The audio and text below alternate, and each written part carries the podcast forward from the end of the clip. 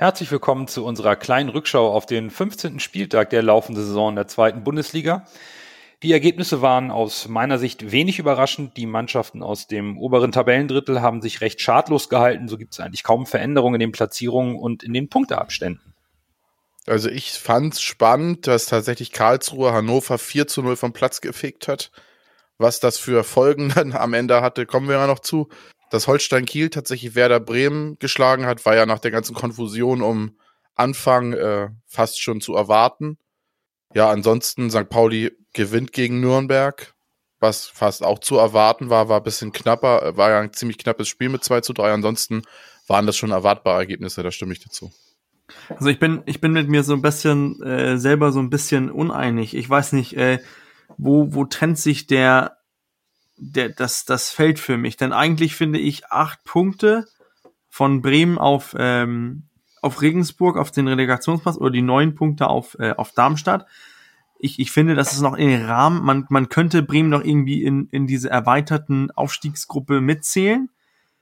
Aber sonst äh, finde ich, so langsam teilt sich die Tabelle auch. Man muss auch sagen, Bremen ist dichter am Relegationsplatz als die äh, am Aufstiegsrelegationsplatz sind. Also für mich kristallisiert sich da so langsam diese, diese Spitzengruppe raus mit, mit Pauli, Darmstadt, Regensburg, Paderborn, HSV, wir und dann Nürnberg und Heidenheim mit und dann ist für mich eigentlich Schluss mit, mit KSC und Bremen. Aber es bleibt verdammt eng und alles kann äh, passieren.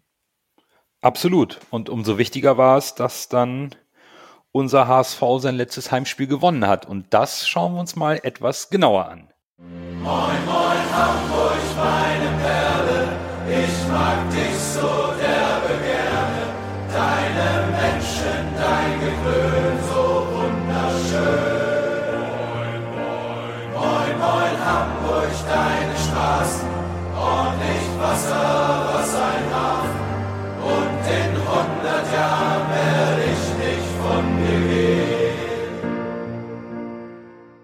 Moin, ihr Lieben, und schön, dass ihr wieder dabei seid zur 145. Folge vom Volksbackgeflüster und wie immer mit Nando. Berger. Und Lasse. Wir sprechen über das eben angesprochene Spiel gegen den FC Ingolstadt vom vergangenen Sonntag und schauen natürlich auf das kommende Auswärtsspiel am kommenden Sonntag bei Hannover 96. Zur Aufstellung gegen Ingolstadt kann man eigentlich nicht viel sagen, außer dass Tim Walter uns diesmal überrascht hat, indem er einfach nichts geändert hat nach dem Motto Never change a winning team. Nach der Leistung aus dem, vom Spiel gegen Jan Regensburg gab es eigentlich auch keinen Grund, etwas zu ändern oder auch an der bestehenden taktischen Aufstellung. Daher ist es auch schön, dass Tim Walter ein bisschen Konstanz in seine Aufstellung reingebracht hat, oder? Ich weiß nicht, ob ich dir ganz da mitgehe, denn dieses äh, 4-2-3-1, was wir gegen Regensburg ziemlich deutlich gespielt haben mit dieser, dieser freien Rolle für, für Kittel, habe ich in, in so ganz so extrem nicht gesehen, weil ich, äh, ich finde, man hat gesehen, dass äh, Alidu und Yatta deutlich breiter gespielt haben, als die das letzte Wochenende gespielt haben. Und, ähm, und ich finde, das hat, das hat gut Sinn gegeben, weil du dadurch Ingolstadt dazu gezwungen hast, in der, äh, in deren äh, Dreierverteidigung oder was eher Fünferkette war, dass die sich weit nach außen ziehen müssen. Das heißt, dadurch hat man plötzlich Platz bekommen für Reis und Kittel, die sich ein bisschen nach weiter nach vorne orientieren konnten. Und dann hast du mit, äh, aus meiner Sicht, mit, mit Robert Glatze, hast du dann so halbwegs diese ähm, falsche Neun in Anführungszeichen gehabt, der sich, der sehr tief gefallen ist äh, und sehr oft in, in dieses Aufbauspiel mit eingegangen ist. Und das hat, äh, das hat interessante taktischen Aspekte für uns geöffnet. Ähm, und dann hat uns ja ein Hörer darauf angesprochen, ob wir jetzt wirklich so tief standen wie oder hoch standen, wie wir normalerweise stehen. Und ähm, muss gestehen, der Hörer hatte recht. Ähm, Twitter-Handle fällt mir gerade nicht ein. Aber wir stehen ein bisschen tiefer mit, mit Vuskovic und mit, äh, mit Schonlau. Muheim auch ein bisschen, bisschen defensiver agierend als Leibold. Und das äh, schafft natürlich mehr Platz für unsere, unsere Mannschaft, weil der Gegner auf ein, eine größere ähm, Fläche verteidigen muss. Und ja, den Platz haben wir wieder mal äh, aus meiner Sicht sehr gut ausgenutzt. Ja, da gehe ich mit Bürger mit. Also ich fand auch die Aufstellung, also Kittel habe ich gar nicht so in der Zehnerrolle gesehen. Das wird ja auch durch Y-Scout, wenn man nochmal drauf guckt, bestätigt. Das war tatsächlich Kittel wieder auf der Acht, auch teilweise nach außen rückend, fand ich. Also ich fand ihn teilweise für einen Achter schon sehr weit außen. Also das war dann schon ziemliche Außenüberlagerung mit Jatta und Kittel und Reis auch, nicht ganz so extrem wie Kittel. Aber äh, ja, Kittel habe ich, wie gesagt, nicht in dieser Spielmacherrolle gesehen, in diesem Spiel. Und äh, das, was Bürger sagt, stimmt total. Ich habe das auch alles nochmal überprüft, nachdem ich dieses vom, vom, vom, vom Hörer ge gelesen habe, was er meinte. Und was mir aufgefallen ist, auch bei den Y-Scout-Werten dann, ist, dass äh, Vuskovic deutlich tiefer steht, als David es getan hat. Also Schonlau steht schon ein bisschen tiefer, aber Vuskovic ist nochmal deutlich nach hinten versetzt. Jetzt habe ich aus dem Stadion eine etwas andere Sicht mitgenommen, weil mich das auch zu Beginn des Spiels bringt. Ich glaube, dass der HSV schon so spielen wollte wie gegen Regensburg und die Aufstellung auch so angedacht war. Aber Regens, äh, Regensburg, ja genau, aber Ingolstadt von Beginn an hm, defensiv ganz anders gestanden hat. Die haben, so sah es für mich aus, von Beginn an fast eine direkte Manndeckung gespielt. Und zwar indem sie jeden Spieler zugestellt haben, nur nicht auf den Torwart äh, draufgegangen sind. Was man normalerweise gerne gegen den HSV macht, weil man weiß, wir bauen über den Torhüter gerne auf. Und da hat man Johansson einfach den Ball am Fuß gelassen, unbedrängt.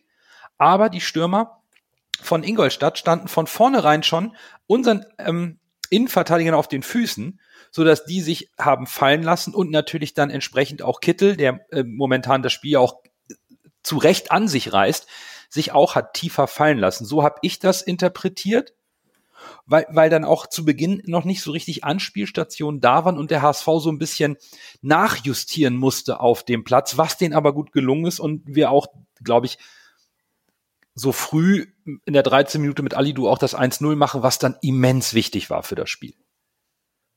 Ja, es war natürlich ein, das war schon ein schickes Tor. Also er hat auch ein bisschen Glück, dass der Korbel da so ein bisschen abfälscht.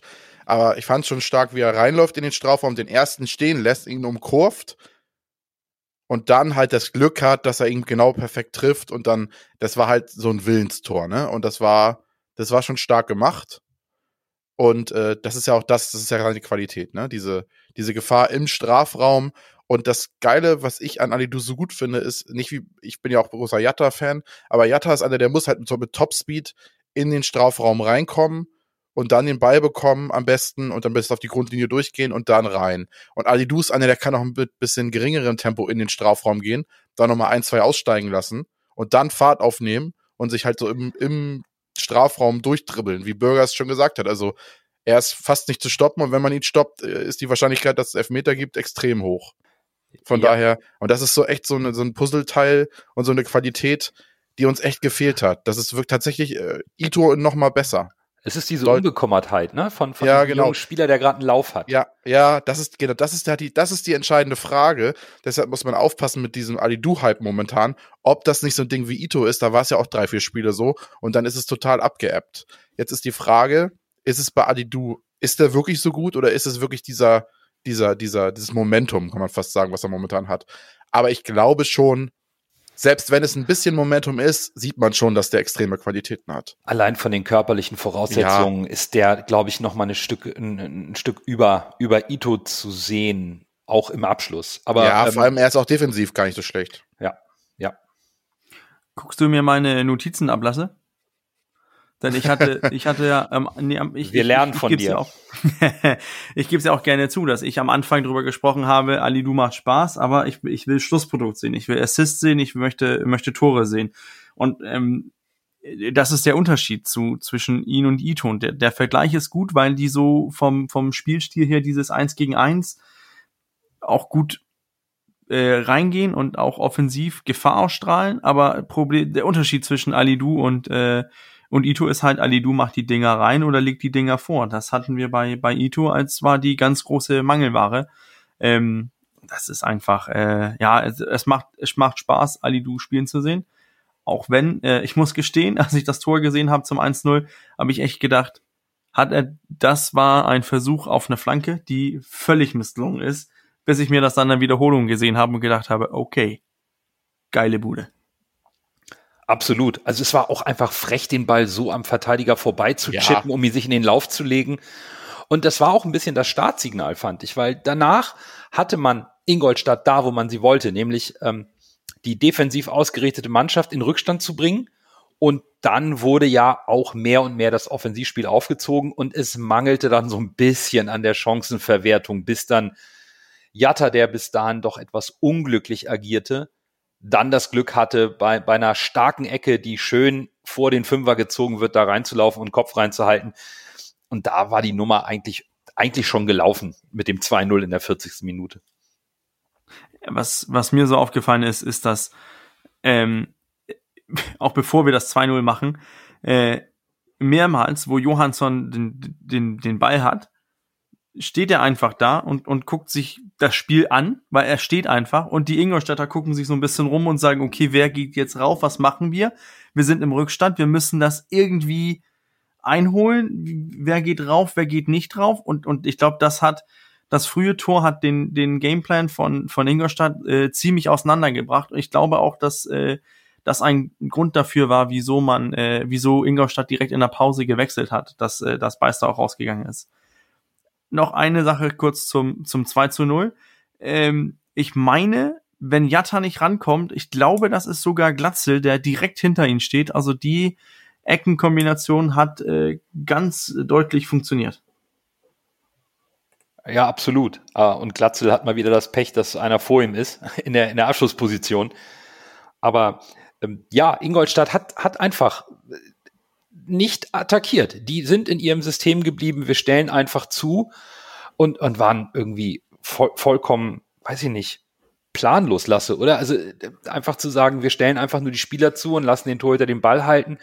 Da kam ja auch in der ersten Halbzeit die, diverse lange Bälle, um das Mittelfeld zu überbrücken, auch von Johansson lang auf Glatzel. Aber am Ende war das doch schon wenig, was Ingolstadt in der ersten Halbzeit angeboten hat. Ja, es war wenig, aber ich fand es jetzt gar nicht so extrem schlecht. Ich fand, es waren ein paar Ansätze zu sehen, aber die sind halt durch die Diszipliniertheit des HSV im Keim erstickt.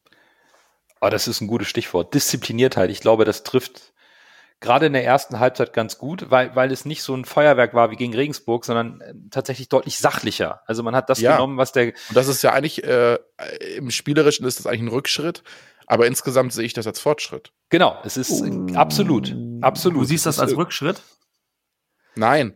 Spiel, also rein vom Feuerwerk her war es ein Rückschritt, aber rein vom, vom, vom, vom, insgesamt ist es ein Fortschritt, Spiele so, so, so souverän jetzt bezogen auf die erste Halbzeit so runterzuspielen. Das im Stile einer Spitzenmannschaft quasi. Also das, das würde ich auch so unterschreiben, dass man eben nicht blindlings angelaufen ist, weil man den, das Tempo nicht so aufziehen konnte wie gegen Regensburg, wo vielleicht mehr Räume da waren, sondern dass man ganz ähm, ruhig geblieben ist und das genommen hat, was, was ähm, Ingolstadt eben angeboten hat und was man sich erspielen konnte. Und am Ende würde ich die erste Halbzeit zusammenfassen, dass ähm, es sogar glücklich war für Ingolstadt, dass es nur 2 zu 0 stand bei, bei der Chancenverteilung. Und da habe ich am allerwenigsten Verständnis für einige Unmutsbekundungen, nur weil wir den Ball nicht sofort hinten schnell rausgespielt haben und weil Johansson ihn etwas länger gehalten hat, weil die Anspielstationen nicht da waren, gab es schon leichtes Raunen und vereinzelt Pfiffe. Das, das, das kann ich nicht nachvollziehen. Das, das verstehe ich nicht. Wir führen 2 zu 0, haben das Spiel komplett im Griff und es wird sich darüber leicht echauffiert, dass man nicht wie gegen Regensburg volle Kapelle nach vorne rennt. Das ist für mich nicht nachvollziehbar in der aktuellen Situation. Ich fand das ganz schwierig. Ich glaube, wenn ich im Stadion gewesen wäre, hätte ich mich wirklich darüber aufgeregt, aber selbst vorm Fernseher hat man es ja bemerkt.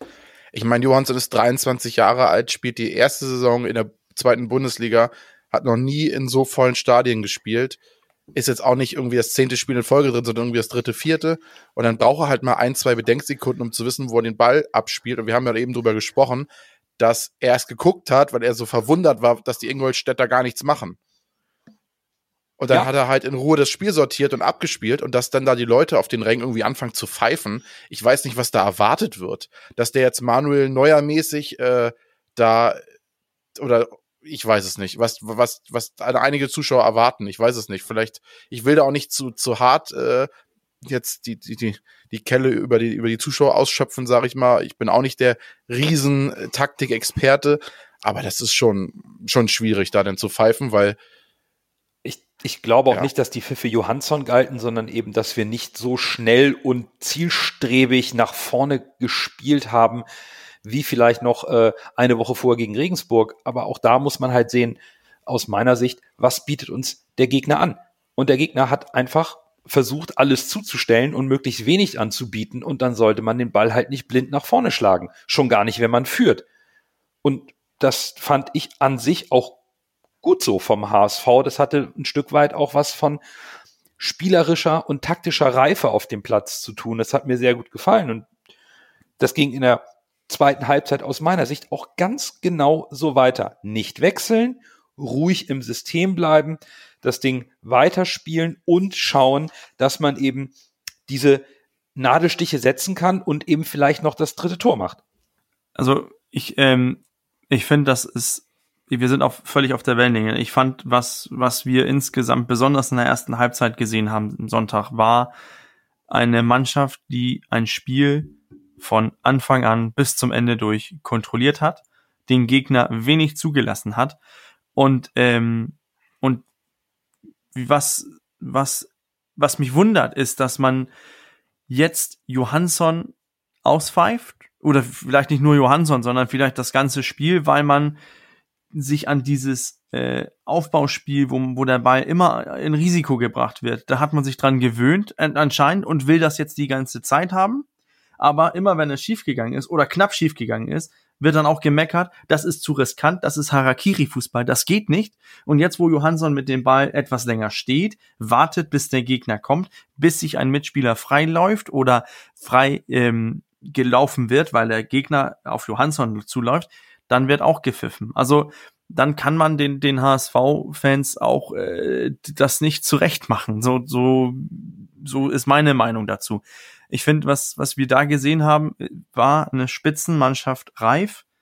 Wir hätten bestimmt höher gewinnen können, hätten höher gewinnen müssen vielleicht sogar, aber in, in, in, in einigen Stellen von der Partie habe ich auch das Gefühl gehabt, wir haben nur auf 80 Prozent gespielt und einfach das Spiel souverän kontrolliert. Ja, also ich meine, Ingolstadt hatte in der 69. Minute den ersten Abschluss, den pariert Johansson zur Seite. Dann schießen sie einmal an die Latte. Da wurde es dann einmal brenzlig.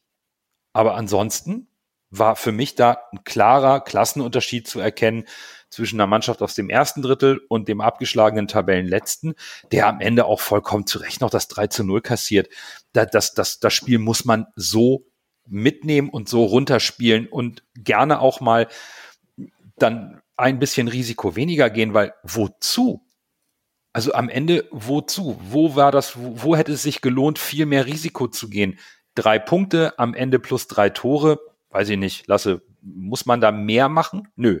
Nö, man hätte ja auch noch durchaus höher gewinnen können. Muheim, das wäre ein richtig schönes Tor Ja. geworden. Das ist leider noch ein bisschen, hat sich da noch einer in den Weg gestellt, dann hat er was dagegen und äh, gut, normalerweise ist das Ding von Ali Du halt auch drinne. Mhm. Aber ja, wenn du dann die beiden Dinger machst, gewinnst du 5-0, dann ist es halt ein super, dann ist es halt ein sehr deutliches Ergebnis. Aber insgesamt hat der HSV das gemacht, was er machen musste. Kein Feuerwerk abgefeuert, aber wie wir es eben alle schon auf den Punkt gebracht haben, souverän runtergespielt. Und das ist doch eigentlich, das ist doch ein, das wollen wir doch. Was hatten wir vor, de, vor dem Spiel Angst vor Ingolstadt? Weil wir dachten, oh, das ist wieder so ein Spiel, wo wir, wo wir uns so schwer tun. Und es ist genau das Gegenteil passiert. Das, das ist absolut richtig und da hätte ich auch direkt, wenn wir das Spiel zusammenfassen, eine Frage an dich, Bürger. Ich meine, du hast von uns die beste taktische Ausbildung im, im Fußballbereich. So wie Ingolstadt versucht hat zu verteidigen oder größtenteils verteidigt hat, ist es überhaupt möglich, das anders zu spielen, als so wie der HSV das angeboten hat? Also mal lange Bälle auf Glatzel, der ein Mismatch hatte gegen den deutlich kleineren Verteidiger. Und durch die äh, permanenten 1 zu 1 Deckung irgendwie versuchen, das dann mit Ruhe im richtigen Moment die Lücken zu finden und eben nicht nur nach vorne zu rennen und dabei die eigene Defensive zu entblößen. Gibt es da ein anderes Mittel, außer eben im richtigen Moment Tore zu machen und das Glück eben auch dann zu haben, um das Ding so zu drehen? Also, also ich denke, wenn, wenn du mit in, in der Situation von Ingolstadt bist, du hast einen Saisonsieg, du hast sechs Punkte, du hast sechs Punkte hoch auf den nächsten in der Tabelle und du fährst zum, zum HSV, der zwölf Spiele lang jetzt ungeschlagen ist. Und wie, wie, wie willst du da als, als Mannschaft agieren? Ich, ich denke, was man gedacht hat, ist, okay, wir, wenn wir mit Kampf und Wille kommen, mit, äh, mit, mit Einsatz, können wir vielleicht durch dieses Mann-Mann-Pressing ähm, den HSV einschüchtern, ein bisschen in Unruhe verfallen lassen, damit da springt das Heimpublikum dann plötzlich auch ein bisschen gegen die Mannschaft, weil die Ultras sind nicht da, da ist nicht dieser Support, der normalerweise da ist. Und ich glaube, dann hast du die Hoffnung, so greifen wir das Spiel an und dann stehen wir hinten kompakt, stehen dicht und zwingen den HSV dazu, damit, damit die nicht das Spiel, ähm, ihren Spiel so auf, aufdrehen können. Und das muss man ja sagen, dass nach äh, dem den Tor von Ali Du war dieser Matchplan futsch. Da musst du irgendwie anders agieren. Und wenn du anders agierst und du eigentlich erwartest, dass äh, wenn du wenn du ähm, dich hinten stehen lässt, dass du das okay, der HSV will dann immer ähm, mit dem Torwart aufbauen. Wir lassen den Torwart einfach mal den Ball haben und der Torwart sich davon einfach nicht äh, anstecken lässt und dann, wenn im Zweifel, dann haut er den Ball lang, weil er einen, einen Stürmer hat, der schnell sieht, okay, ich muss hier in diesen Zehnerraum, der entstanden ist, muss ich mich fallen lassen, um dann von da aus das Spiel zu setzen. Und ich glaube, das hat man, ich glaube, man hat irgendwie dadurch Ingolstadt überrascht. Und wenn Ingolstadt versucht hat, dann zu sagen, okay, wir gehen, ähm, wir gehen ein bisschen höher und, und versuchen den, den HSV ein bisschen mehr äh, Druck zu, zu geben, hat, hat, ist, ist Platz entstanden und man konnte sich frei rausspielen. Man, man sieht auch in unserer ähm, Long Pass Share, normalerweise sind wir bei 5, 6 Prozent, dieses Mal sind wir bei 10 Prozent. In, äh, besonders in der zweiten Hälfte, weil man ganz einfach, einfach mit mehr Anführungszeichen Sicherheit gespielt hat, weil man einen Glatzel hatte vorne, der, der seine Duelle gewonnen hat und du hattest mit Ali Du und Jatta, sobald da Raum war, sind die reingelaufen und haben dadurch auch immer Nadelstiche gesetzt und auch von Ingolstadt da kam einfach nichts, weil dieses mit den vielen ähm, äh, Fouls und so weiter, das, das kam nicht. Die, die Dead Time ist, ist aus meiner Sicht sehr überraschend niedrig. Wir haben nur ähm, 38 Minuten, wo kein Ball im Spiel war. Also die, die, so aus meiner Sicht, der Plan von Ingolstadt ist völlig daneben gegangen. Aber ich hätte es genauso angegriffen, wäre ich in, in äh, Schuberts ähm, Sessel gewesen. Aber dann sind das ja zwei positive Punkte. Wir haben ja letzte Folge darüber gesprochen, was die Qualitäten von, von Glatzel sind und ja. die hat er dann ja komplett ausgespielt, dieses Spiel. Mhm. Klar würden wir uns, wenn er jetzt so spielen würde und auch noch die Tore macht, dann ist ja, er ja, dann wäre es ja Wahnsinn. Ja. Aber äh, er, er hat halt seine Qualitäten dann ausgespielt, die dann vielleicht auch darüber hinwegsehen, dass er vielleicht nicht vom, vom Kasten nicht der Treffsicherste ist, sag ich mal. Und was ja auch noch positiv ist, wie ich finde, ist, dass ja doch eine gewisse Variabilität anscheinend im Walter-Spiel ist. Man, es hieß hm. ja immer, ja, der kann nur das Gleiche spielen, das sieht immer gleich aus. Das ist dieser Walter-Ball, Walter-Ball. Und man sieht ja, anscheinend hat Ingolstadt anders gespielt, als wir es alle erwartet haben. Eventuell auch als, der, als es der HSV erwartet hat mit der Manndeckung und sowas. Und äh, ja, trotzdem kann sich der HSV anscheinend darauf einstellen. Und das ist ja eigentlich ein gewisses Zeichen von Flexibilität. Also das hast du, du hast zwar dieses Walter-System, was so als, als Gerüst dient, aber trotzdem kann die Mannschaft anscheinend, ist die Mannschaft intelligent genug, auch vielleicht durch Spieler wie Schonlau und Haier, die ja sehr spielintelligent sind, äh, sich darauf, das zu adaptieren und dann sich darauf einzustellen. Das ist in meinen Augen ein sehr gutes Zeichen. Zu, zumal ich glaube, dann das Ingame-Coaching auch sehr gut funktioniert. Auch mit Tim Walter und der Mannschaft. Äh, denn ich denke schon, der HSV wollte ähnlich, äh, da bleibe ich bei, die wollten ein Spiel wie gegen Regensburg abliefern und haben aber am Ende sich angepasst und das genutzt, was, was Ingolstadt angeboten hat. Und das haben sie gut gemacht. Und dann ist das genau das, was du sagst, Lasse. Flexibilität, wieder ein Stück, ein Schritt weiter in der Entwicklung im Walterschen System mit der Mannschaft. Ich, ich glaube, was auch ähm, ein, ein Punkt ist in dieser Entwicklung, ist wohl auch, dass ähm, wir haben das jetzt lange angesprochen mit dem Mittelfeld, dass immer aus diesen drei Leuten durchgewechselt wird. Ja. Und, und es, es scheint, als, als wären Meffert, Reis und Kittel wären jetzt die drei, die diese Mittelfeldachse bilden soll. Und die drei finden sich immer mehr. Und, äh, und dieses Vertrauen, ich finde, man sieht das deutlich an, an zum Beispiel ein Reis, der jetzt in den letzten beiden oder drei Spielen sogar sehr gute Leistungen gebracht hat, in meinen Augen, mhm. weil er diese Sicherheit hat. Er weiß, wo ist Meffert, wo ist Kittel. Und dadurch kannst du auch flexibel aufspielen. Und dann, dass wir dann vielleicht auch diese ein, zwei, drei, vier Meter äh, weit tiefer stehen, ergibt auch, dass der Raum, den wir verteidigen müssen beim, beim Umschaltspiel, dieser Rückraum einfach hoch und weit, das geht nicht, weil der, der, der Raum zwischen Verteidiger und Torwart ist dadurch auch kleiner und du kannst nicht einfach den Ball hin, hin äh, nach vorne schlagen und dann hoffen, dass Johansson nicht rauskommt. Der, der Raum ist kleiner, also kleineren Raum zu bespielen, aber der Zwischenraum in unserer Organisation ist dann größer. Aber wenn du die Qualität nicht hast, in der gegnerischen Organisation zu spielen, was Ingolstadt ganz einfach nicht besitzt, dann wird es schwierig, irgendwie ein Spiel so zu gestalten. Deswegen, also taktisch von, von Tim Walter das Spiel Sonntag sehr gut gelöst. Und das ohne auf Kompromiss mit seiner Spielweise zu gehen. Und mir gefällt auch die Art und Weise, wie er wechselt, Tim Walter. Mit Zuhonen hat er da jetzt aktuell einen Spieler, den er mit einer ganz anderen Note ins in Spiel reinbringt. Zuhonen ist deutlich aggressiver, quirliger, und hat sich erneut an einem Tor beteiligt. Diesmal nicht selber gemacht, sondern Winsheimer vorgelegt. Aber in dem Moment, wo Herr Suhonen auf die 8 stellt, auf die 6, auf die 10, je nachdem, also da in die Zentrale reinbringt, kommt ein anderes Element rein. Der Gegner ist schon müde und Suhonen kann mit seiner Quirligkeit, mit seiner Laufstärke und mit der Aggressivität, die er an dem Platz legt, um vorne noch was zu reißen, immer noch einen kleinen Unterschied machen. Das ist ihm jetzt in beiden Spielen sehr gut gelungen, ein Erfolgserlebnis zu generieren da, das greift dann noch ein Stück besser ineinander. Das hat mir sehr gut gefallen.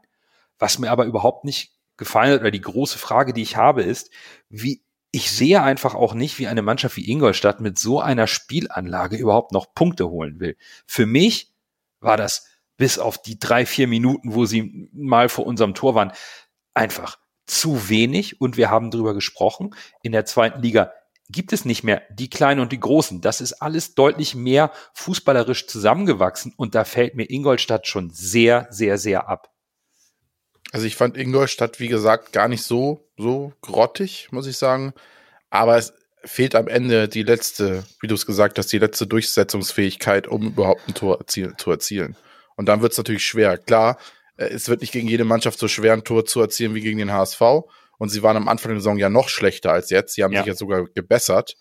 Äh, aber es wird schon schwer. Also für mich stehen sie eigentlich fast als Absteiger fest, das muss man so sagen.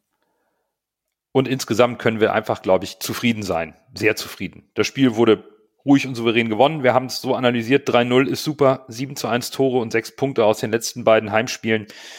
Das ist prima. Und ich glaube, mit diesem guten Gefühl schließen wir Ingolstadt ab und widmen uns dem äh, Man of the Match, der dazu noch fehlt.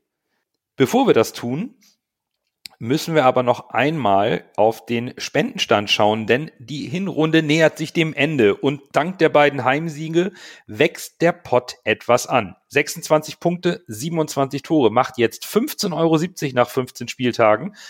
Zwei stehen noch aus. Wenn der HSV noch ein bisschen Gas gibt, dann werden wir eine schöne Weihnachtsspende von euch allen einsammeln und von uns natürlich auch. Darauf freuen wir uns sehr. Und jetzt ehren wir noch den besten HSVer des Spiels gegen die Schanzer. Dann erst Groh, der den Ball übernimmt, halblinke Position zu Mackert. Er sollte schießen, 25 Meter am ersten frei. Schuss auf das Tor. Tor!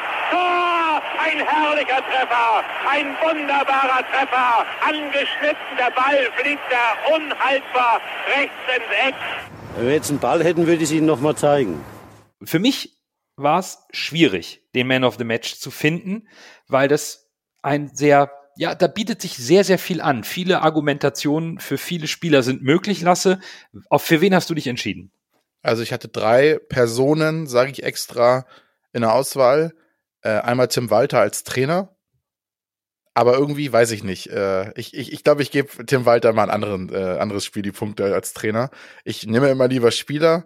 Und als Spieler hatte ich äh, überlegt Ali Du oder mein Man of the Match äh, Vuskovic der hat mir richtig gut gefallen. Allein diese Grätsche in der 75. Minute Das war ja eine Grätsche wie ein Tor. Also, das ist nicht, das ist, ich Ja, hab's letzte ja. Woche, ich hab's letzte Folge gesagt, Fußballmanager, äh, For er the ist, win. Er ist für, ich hab's auch schon, ich hab's auch schon bei Max gesagt, äh, liebe Grüße an dieser Stelle, ist, er ist für mich ein Ultratalent. Der ist wirklich, der wird, ich glaube, der hat so ein Potenzial, das ist ein richtig guter Innenverteidiger.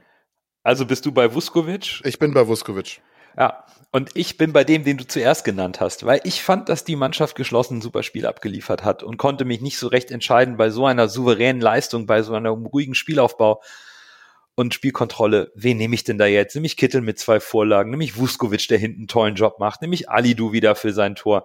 Hab mir gedacht, nee, das Spiel so anders zu spielen und so souverän zu gewinnen, da will ich die Kreditlinie von Tim Walter erhöhen. Und ähm, ich finde, er macht einfach mit der Mannschaft zusammen sehr, sehr viel richtig, ist ganz straight geblieben in der Verfechtung seiner Linie und hat immer wieder auf Entwicklung und Entwicklung gepocht und hat auch immer gesagt, das hat meine Mannschaft gut gemacht und hier können wir uns noch verbessern. Und äh, für mich ist dieses Spiel gegen so einen Gegner so gerade so ein bisschen für mich das Paradebeispiel dieser Entwicklung und deswegen bin ich bei Tim Walter an diesem Spieltag.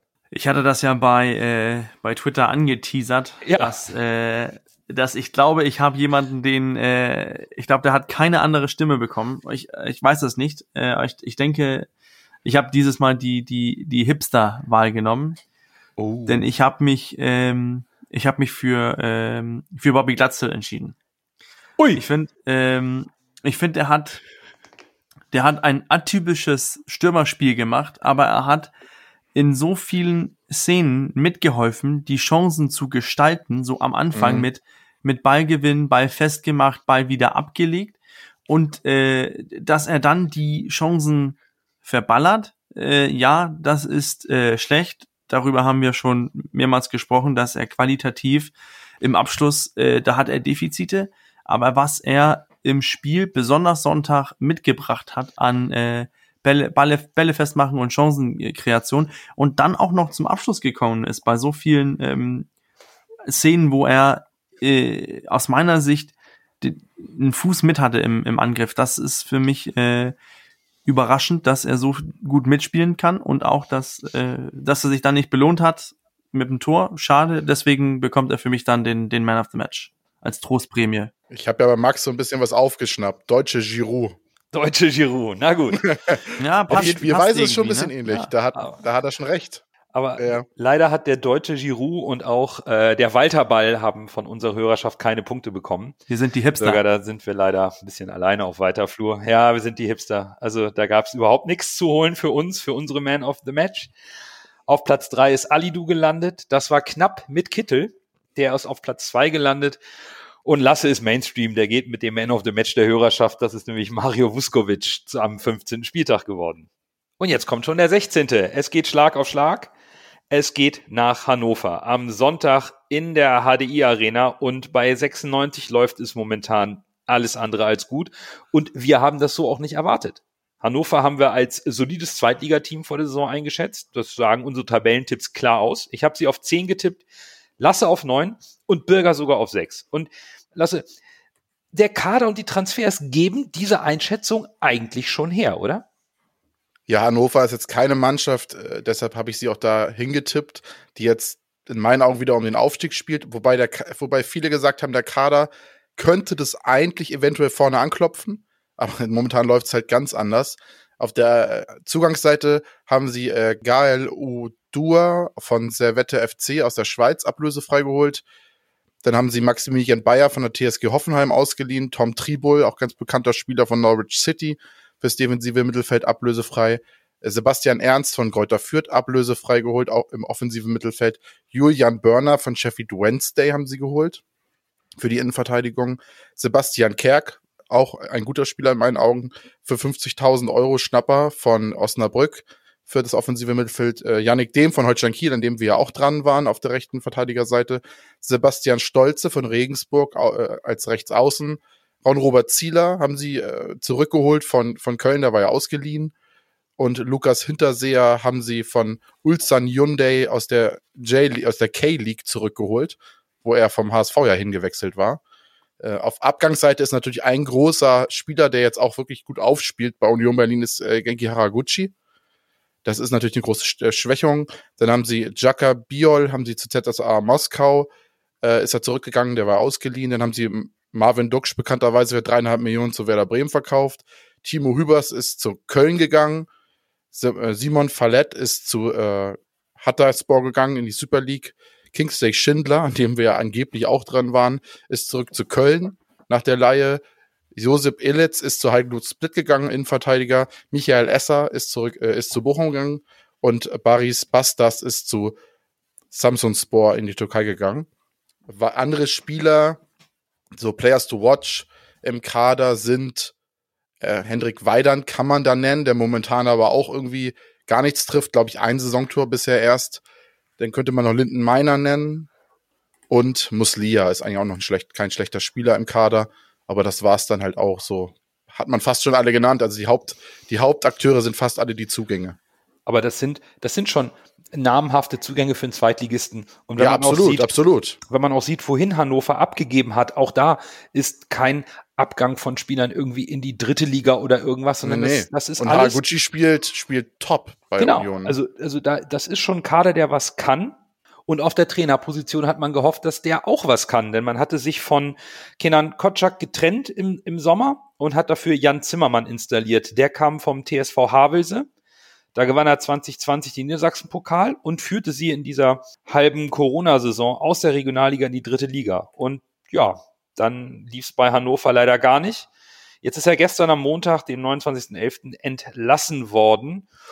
Und puh, wer neuer Trainer wird, ist noch nicht ganz klar. Eben sagte über Sky, dass wohl noch kein neuer Trainer zum Spiel gegen den HSV da sein wird. Bürger, so richtig was anpassen, das wird, glaube ich, schwierig in der kurzen Zeit. Was hat denn Hannover bisher taktisch und spielerisch angeboten? Was, auf was stellt sich der HSV ein? Ja, das ist ja die große Frage. Ich habe es auch eben mitbekommen, dass man entweder den U23-Trainer oder den U19-Trainer befördert. Also auf jeden Fall für Sonntag und dann soll äh, angeblich äh, Daniel Thune großer Favorit sein, da zu übernehmen. Und das heißt, wir wissen momentan nicht, was Hannover spielen wird. Bisher in die Saison sind die mit mit ähm, 4-4-2 äh, oder 4-1 oder 4-1-4-1 oder 4-4-1-1 äh, gegangen. Also dieses äh, kompakte Mittelfeld entweder mit einem Sechser oder mit einem Zehner oder sonst Doppelspitze 4-4-2. Ich habe irgendwie ein Gefühl bei Hannover, dass, dass, äh, dass da ein wenig fehlt, um äh, um das, dass die Mannschaft plötzlich so ein bisschen funktionieren kann. Denn in keine Statistik ist Hannover so richtig abgeschlagen, außer dass die keine Tore gemacht haben, weil ähm, im Aufbauspiel sind die eigentlich die Mannschaft, die die meisten äh, Pässe in die Tiefe gespielt haben, mehr als der HSV, mehr als Bremen, Paderborn, die meisten Pässe zum letzten Drittel, mehr als HSV, mehr als Bremen, die die zwei und drei sind.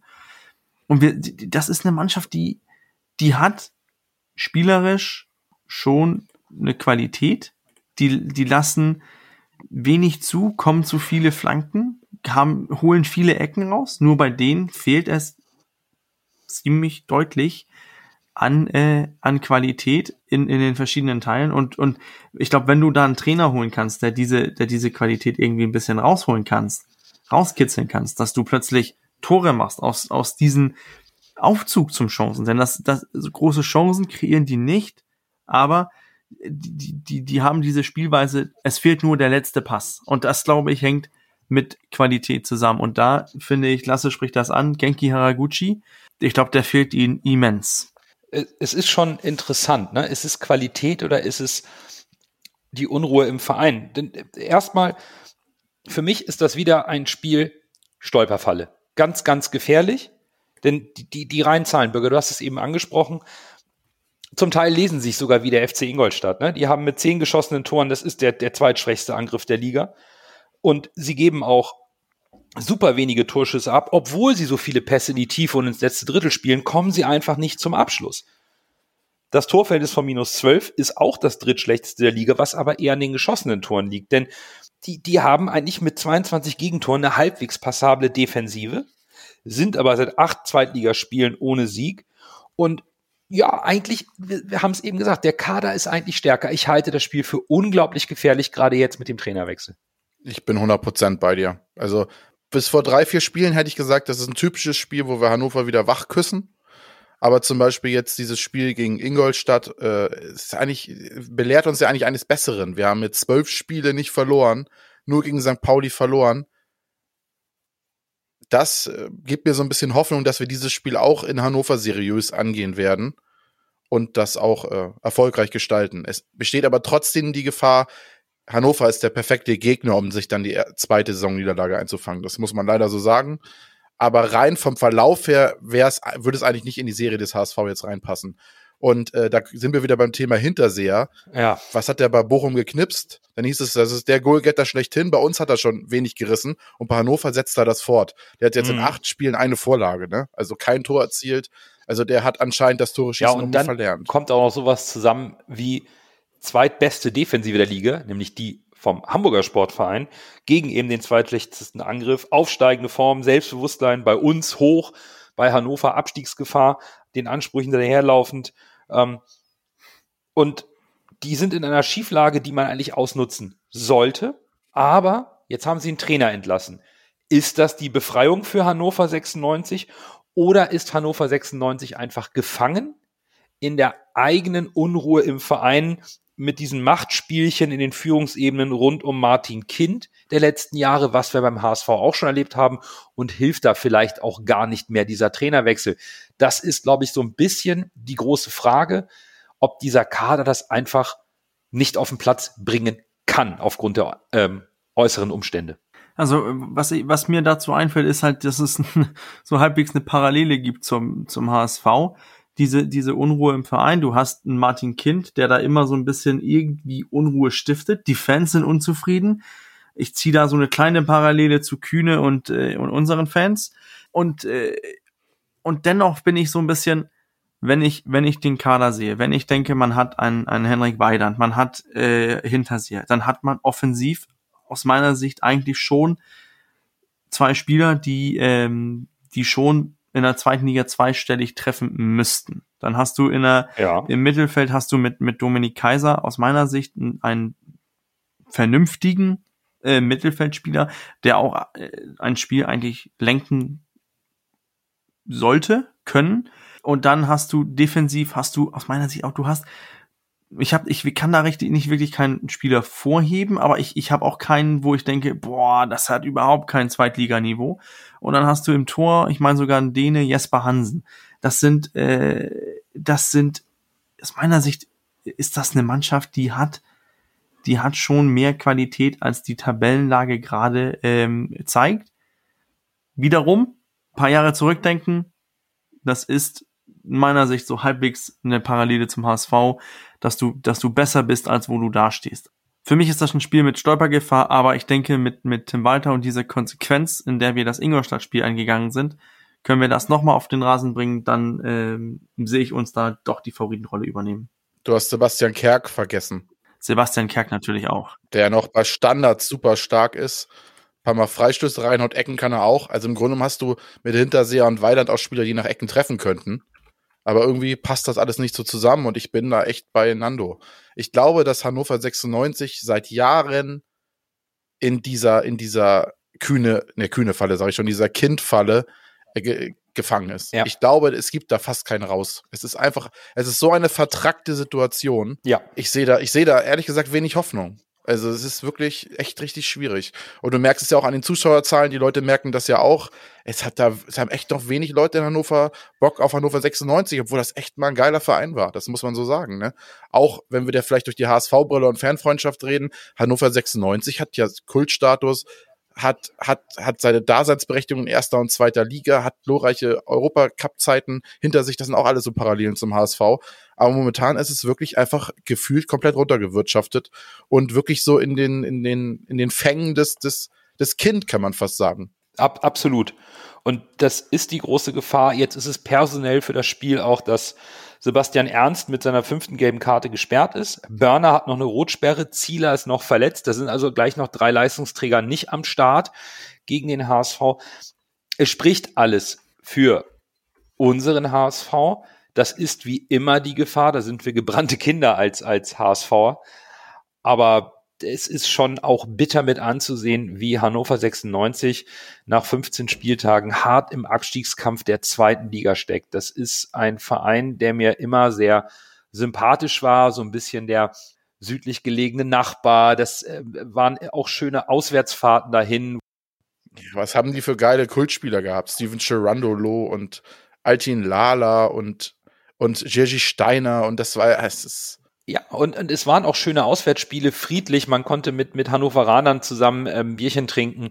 Und jetzt äh, sind sie in einer Falle gefangen, aus der unser Verein sich zum Glück mehr und mehr befreit hat. Und das ist schon ziemlich bitter mit anzusehen. Aber am Ende, es geht sportlich um drei Punkte und da kann man natürlich äh, keine Rücksicht nehmen. Keine Gnade, no mercy. Genau, aber ich, ich bin äh, genau wie ihr sehr, sehr gespannt, bin aber auch weit, momentan auch so weit, dass ich der Mannschaft rund um Tim Walter vertraue, dass sie es so seriös angehen und da die Serie weiter ausbauen können. Und das wäre natürlich für die Ambitionen des HSV und für die Entwicklung der eigenen Mannschaft auch Gold wert, da jetzt noch zum Jahresende weiter Punkte zu holen. Das wäre schon, schon stark, oder? Ja, eine Sache hätte ich noch. Ich fände es ja spannend, ob Daniel Thune aus der Truppe was rausholen kann, weil wir ja schon gesagt haben, dass der Kader gar nicht so schlecht ist. Aber irgendwie will man auf der anderen Seite ihn auch so ein bisschen warnen, weil ich glaube auch, das ist der Grund, warum es so ein bisschen dauert. Ich glaube, du musst Trainer echt wirklich überzeugen, zu Hannover zu gehen, wegen dieser Lage, die wir gerade beschrieben haben. Ja, definitiv. Beim, beim HSV hingegen hat sich jetzt äh, auf den Führungsebenen noch ein bisschen was getan. Vielleicht das nochmal zum Abschluss der Folge, denn die Hauptversammlung der AG hat die neuen Aufsichtsräte wie erwartet bestätigt. Dr. Thomas Wüsten, Wüstefeld, Michael Papenfuß, Dr. Hans-Walter Peters und Lena Schrumm wurden bestätigt. Und Marcel Jansen hat seinen Vorsitz des Aufsichtsrats abgegeben und den, das neue Mitglied äh, Thomas Wüstefeld, der auch der Geschäftsführer der Kaleo GmbH ist, die einen Teil der Anteile von äh, Klaus-Michael Kühne gekauft hat, der ist nun der neue Aufsichtsratsvorsitzende. Das wurde heute kurz vor unserer Aufnahme nochmal bekannt gegeben. Damit haben wir auch wieder einen vollbesetzten Aufsichtsrat, der sich jetzt um die Nachfolge von Frank Wettstein kümmern kann. Und dann können wir sagen, war's das für diese Woche. Wir hoffen, euch hat die Folge wie immer gefallen. Danke fürs Zuhören. Wir hören uns wie gewohnt nächste Woche nach dem Spiel in Hannover wieder. Bis dahin, ganz besonders in dieser Zeit, bleibt gesund, achtet auf euch und nur, nur der. HSV.